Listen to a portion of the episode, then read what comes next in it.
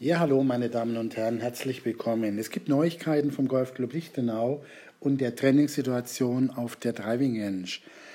Mit dem Stand vom 27.11.20 darf wieder auf der Driving Range trainiert werden. Natürlich nur in den reservierten Abschlagsboxen. Bitte halten Sie sich daran, schlagen Sie nicht vom Rasen, die Rasenabschläge sind gesperrt der Kunstrasenabschlag vor der Hütte ebenfalls. Es dürfen maximal zwei Personen auf der Driving Range trainieren. Sollten Sie Golfunterricht haben, ist für Sie eine der Abschlagsboxen reserviert.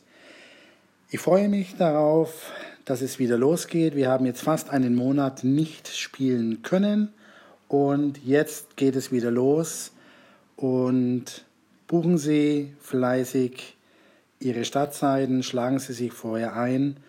Ihr Golfteam hat die Driving Range wieder geöffnet. Ihr Andreas Gebert.